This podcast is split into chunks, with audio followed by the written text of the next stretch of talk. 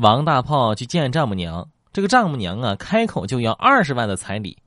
王大炮二话不说，从这个口袋里掏出了一张花两块钱买的彩票，放进了红包，然后放在桌子上，对着丈母娘说：“那个，这个可以好几百万，有没有福气，就看您的了。”我们公司组织泡温泉游泳的时候呢，我就看见一个女的，我就感觉很稀奇，我就指给王大炮看。我说大炮，你看那边那女的，那个胖女的，那呀怕沉上去，居然带了三个游泳圈。王大炮脸色都变了。东哥，那是我媳妇儿，她根本就没带游泳圈。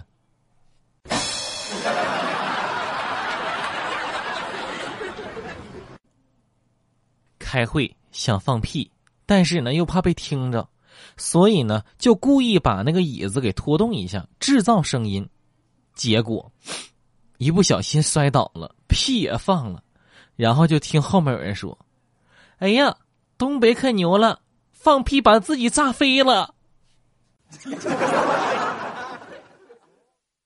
昨天坐公交车刷完卡，由于人人太多了，我就在那个刷卡器旁边站着，然后呢，我就戴起了耳机听着歌。过了好久，我就感觉呀，大家都看着我。那个司机也看我的眼神不一样，就感觉怪怪的，我也没怎么在意。又过了一会儿，可能是那个司机实在是过意不去了吧，就跟我说：“哎哎，兄弟，哎，你别再刷卡了，妈再刷你卡里没钱了。”我的邻居是一对奇葩的小两口。有一天，那女的回家没带钥匙，就搁那敲门，当当当。老公开门，没动静再敲，当当当，温柔的说：“亲爱的，开门啊！”没动静小宝贝儿，开门，还是没动静我在这个隔壁听着，我就寻思这男的是不是没在家呀？过了三秒钟，就听见一个豪迈的女生喊道：“你赶紧给老娘开门！”然后啪的一声，门开了。那屋里那男的也说了一句。媳妇呀，你没事你学什么温柔啊？妈，我以为哪个神经病呢。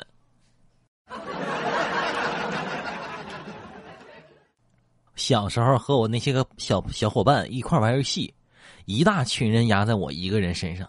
有一次呢，我被压在最下面，然后五个人压上来了。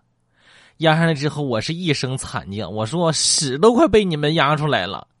大家呀都以为我在开玩笑，然后。一股味道，终于让他们相信了。